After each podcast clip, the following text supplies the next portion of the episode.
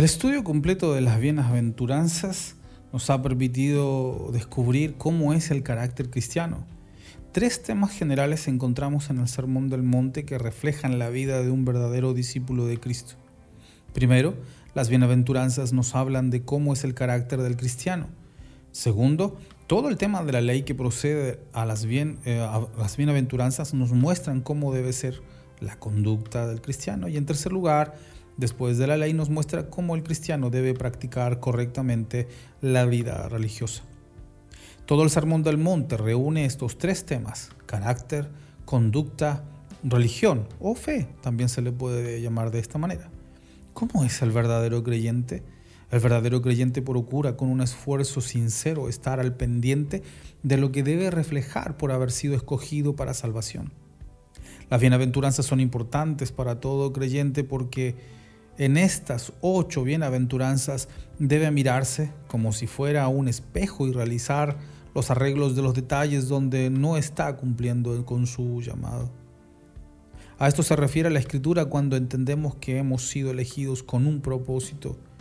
A veces escuchamos el siguiente término en el circo evangélico que dice, Tú has sido elegido con un propósito, pero la óptica es tan superficial que las personas lo entienden como si debieran alcanzar una meta terrenal y logros temporales. Lo vinculan con logros, con promesas, con áreas financieras, con asuntos eh, mm, superficiales. Y aunque Dios tiene propósitos particulares, en la Biblia el principal propósito de la elección es para cumplir lo que dice Juan 14, 15. Si me aman, guardarán mis mandamientos. Es todo lo que dice este verso. Si me aman, guardarán mis mandamientos. Como siempre debemos darle una aplicación a estos versos que sería lo siguiente. Si realmente fueron elegidos para salvación, no dejarán de cumplir mi palabra no se les hará imposible formar el carácter al carácter de Cristo, la conducta de Cristo y vivir la fe como Cristo lo manifestó. Entonces, en el capítulo 14, verso 15 de Juan, está generalizando o resumiendo lo que el Señor ha enseñado en el Sermón del Monte. Todo discípulo tendrá problemas en renunciar eh, a su naturaleza pecaminosa la respuesta es no. Porque en realidad todo discípulo, todo discípulo constantemente dará frutos de arrepentimientos, como lo dijo Juan el Bautista en Mateo capítulo 3, verso 8. Ahí dice lo siguiente, produzcan pues frutos dignos de arrepentimiento.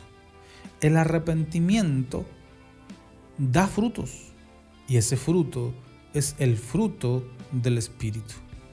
Quisiera llevarlos a Génesis por un momento al capítulo 1, verso 11, que dice, Después dijo Dios, produzca la tierra hierbas, plantas que den semillas y árboles frutales que den frutos según su especie. Desde el inicio de todas las cosas, Dios estableció un principio inmutable en el orden natural de las cosas. Toda planta y árbol fue creado para que produzcan frutos según su especie. Este es un principio que también afecta al hombre en su naturaleza humana y espiritual. Es más, Dios dijo, hagamos al hombre a nuestra imagen y conforme a nuestra semejanza. En el verso 26 del capítulo 1 dice esto. Una figura que sigue a este mismo principio lo encontramos en una ilustración del Señor en el libro de Juan capítulo 15, del verso 1 al 5, que dice lo siguiente.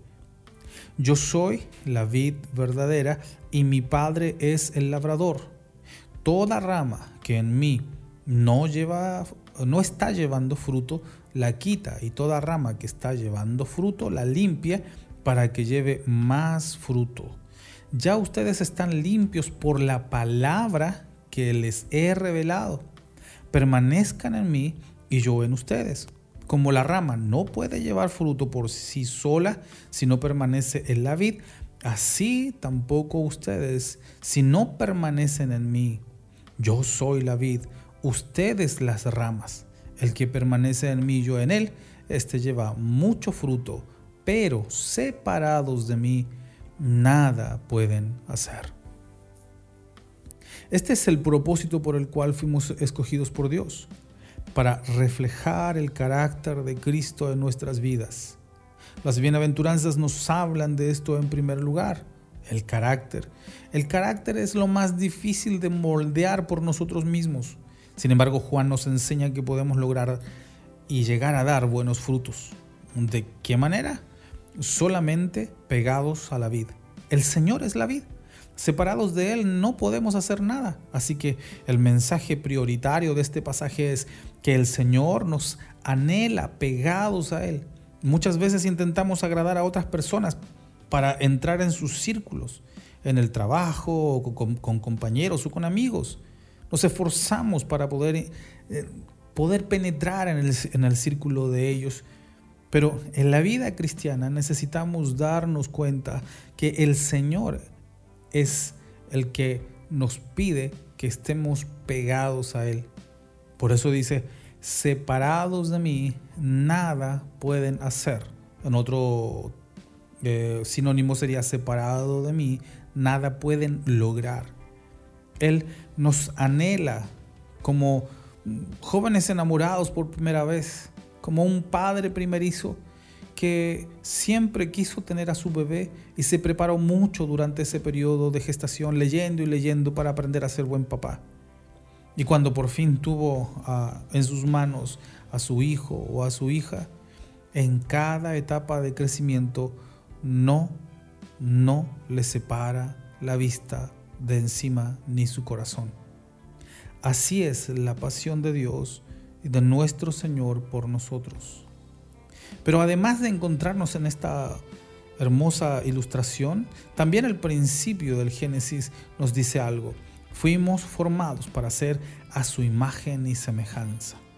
La vid da uva, el manzano manzanas, la higuera higos y el Hijo de Dios el fruto del Espíritu Santo.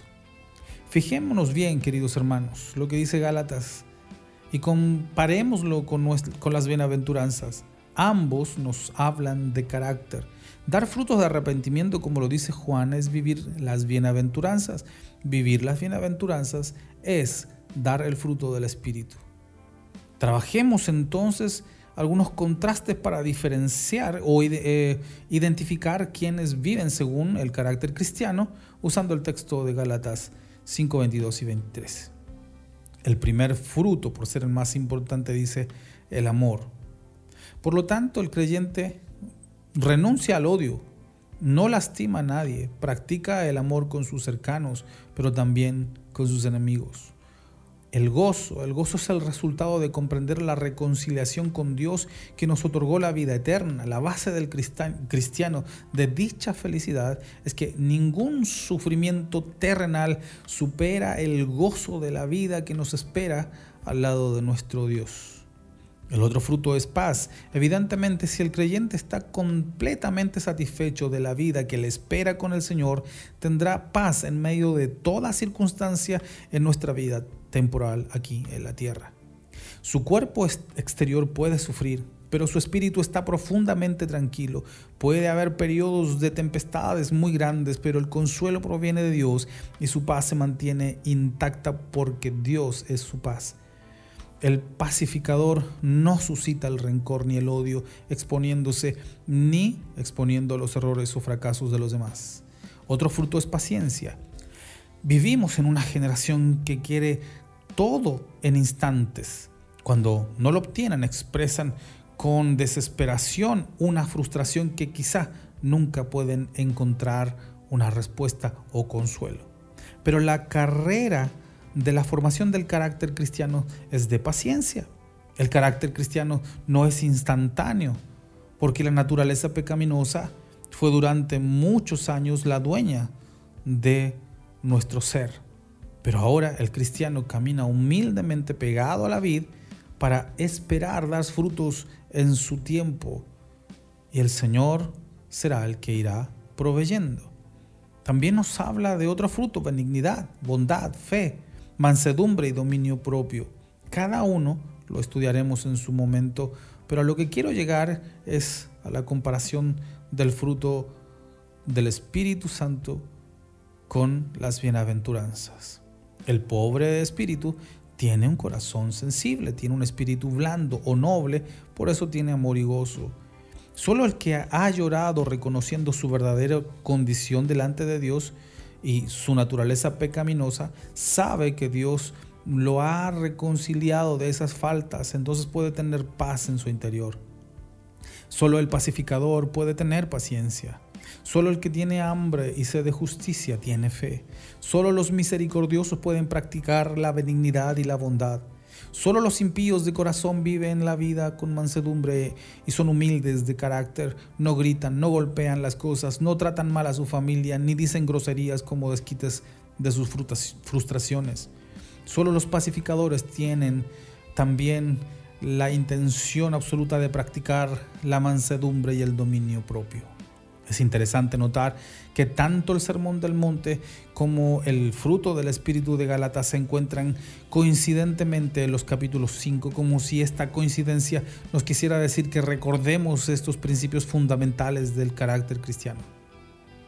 En la conclusión de este tema y de esta primera reflexión sobre el carácter cristiano, ¿qué podemos resaltar? En primer lugar, esta doctrina es evidentemente de las escrituras. Cuando a algún cristiano se les pregunta cómo es la vida cristiana, la respuesta instantánea debe ser basada en estos conceptos. Digo esto porque algunos cristianos no saben recurrir a las bases bíblicas y fundamentales para las respuestas concretas y que sean respaldadas por el favor divino. Algunos atinan solo a contar experiencias propias que sin duda son válidas, pero la palabra que traspasa el corazón y llega hasta los tuétanos es la palabra de Dios y sus fundamentos, no una experiencia personal. En segundo lugar, podemos aprender que el Señor nos ha dado todas las herramientas para dar progresivamente madurez, tal como lo hace la vid. Primero, resulta el tallo principal que surge en las ramas. De las ramas las ramas, las flores y la flor da como resultado los frutos. Entonces, el carácter cristiano es un proceso de eh, es un proceso progresivo de paciencia que solo se comienza a entender cuando se aprende del conocimiento de la palabra de Dios. A pesar del progreso que a veces suele ser algo lento en algunos, el Señor tiene toda la paciencia del mundo para esperar nuestra madurez. Sin embargo, esta madurez no es por nosotros mismos, porque el Señor es el que provee el crecimiento y el cristiano tiene la responsabilidad de dirigir su vida de acuerdo a eso. Hermanos, es necesario que analicemos profunda y sinceramente nuestras vidas.